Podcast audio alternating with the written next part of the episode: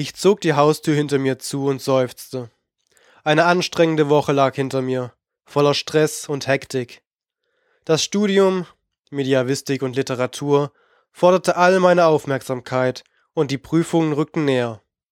Wochenende. Nun, ich würde es wie immer allein in meiner winzigen Wohnung verbringen, weit weg von zu Hause und in Gesellschaft vieler dicker Bücher. Draußen war es November, kalt, diesig, unwirklich. Also konnte ich nicht einmal in die Natur hinaus flüchten, um mich irgendwo in der Stadt zu vergnügen. Dazu hatte ich keine Lust und auch keinen Anlass. Es fiel mir schwer, Kontakte zu anderen Menschen zu knüpfen, und so hatte ich mir in dieser Stadt noch keinen neuen Bekanntenkreis aufbauen können. Ich stieg missgelaunt die Kellertreppe hinab, um mir aus dem kleinen Verschlag, der zur Wohnung gehörte, eine Konservendose fürs Abendessen zu holen. Die Glühbirne im Keller funktionierte wie üblich nicht, und so wählte ich blind mein Menü, wandte mich wieder um und wollte die Brettertür gerade wieder schließen, als ich auf etwas Hartes trat. Ich bückte mich danach und spürte etwas Kaltes zwischen meinen Fingern. Ich hob es auf, und als ich damit an die offene Tür zum Treppenhaus trat, um etwas Licht zu haben, erkannte ich einen Schlüssel. Es war jedoch kein gewöhnlicher Wohnungsschlüssel, wie ich sie an meinem Schlüsselbund trug, sondern ein altertümlich aussehendes Ding, der wahrscheinlich zu einem sehr alten Schrank oder noch wahrscheinlicher zu einer altmodischen Haustür gehörte. Sicher war er jemandem im Dunkeln heruntergefallen und dann versehentlich unter der Tür hindurchgetreten worden, was ja bei der fehlenden Beleuchtung nur allzu leicht vorkommen konnte. Ich zuckte die Achseln, steckte den Schlüssel ein und stieg zur Wohnung hinauf. Ich hatte eine Büchse mit chinesischer Hühnersuppe erwischt. Das war für den Moment von viel größerem Interesse für mich. In der Wohnung angelangt, legte ich Tasche und Jacke ab, hängte letztere, die regennass war, im Badezimmer auf einen Haken, stellte die Konserve in die Küche, legte den Schlüssel daneben und wandte mich dann dem Anrufbeantworter zu. Nichts. Das kleine Lämpchen blinkte nicht. Niemand hatte angerufen. Warum auch? Aufblickend sah ich mein Bild im Flurspiegel und musterte mich selbstkritisch. Du solltest endlich mal eine Diät durchhalten und dich schick zurechtmachen, tadelte ich mich und warf mir einen bösen Blick zu.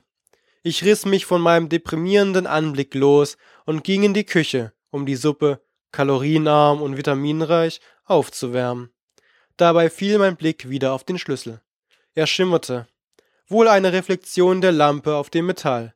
Das Material des altertümlich geformten Schlüssels war kühl und glatt, und im Schein der Küchenlampe bemerkte ich feine Gravuren, hauchdünne Zeichen, verschiedene geometrische Figuren und stilisierte Darstellungen einer Mondsichel in verschiedenen Stadien.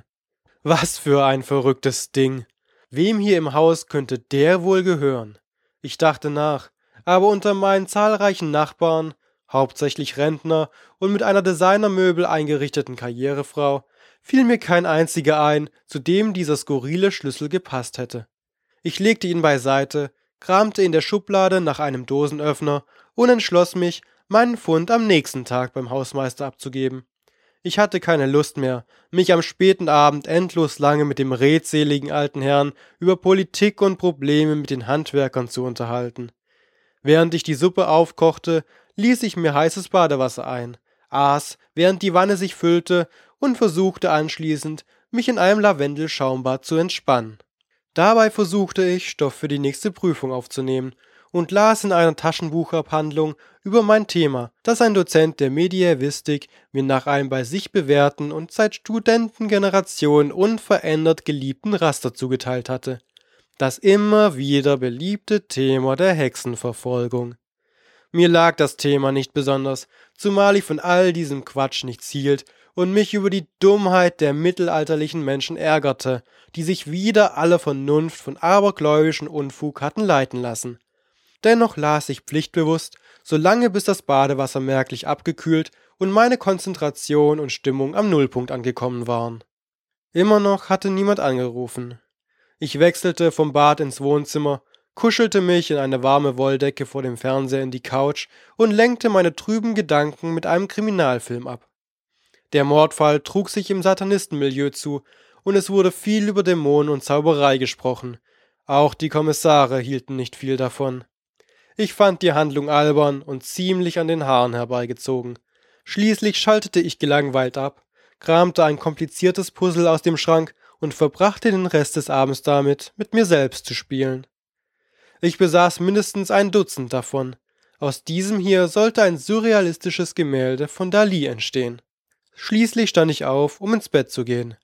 Dabei kam ich an der Küche vorbei, wo der Schlüssel immer noch auf der Anrichte lag und matt schimmerte. Ich konnte nicht anders. Ich nahm ihn nochmals zur Hand und betrachtete ihn. Die eingravierten Zeichen und die Form des Schlüssels sahen so bedeutsam aus, nicht einfach nur dekorativ. Der Schlüssel wirkte irgendwie wie verzaubert. Ich sollte mir wirklich nicht so blödsinnige Fernsehsendungen anschauen. Energisch legte ich den Schlüssel auf den Nachttisch und knipste meine Leselampe aus. Doch eigentlich war ich überhaupt nicht müde. Nur enttäuscht und deprimiert über mein ödes Leben und voller Verachtung für mich selbst.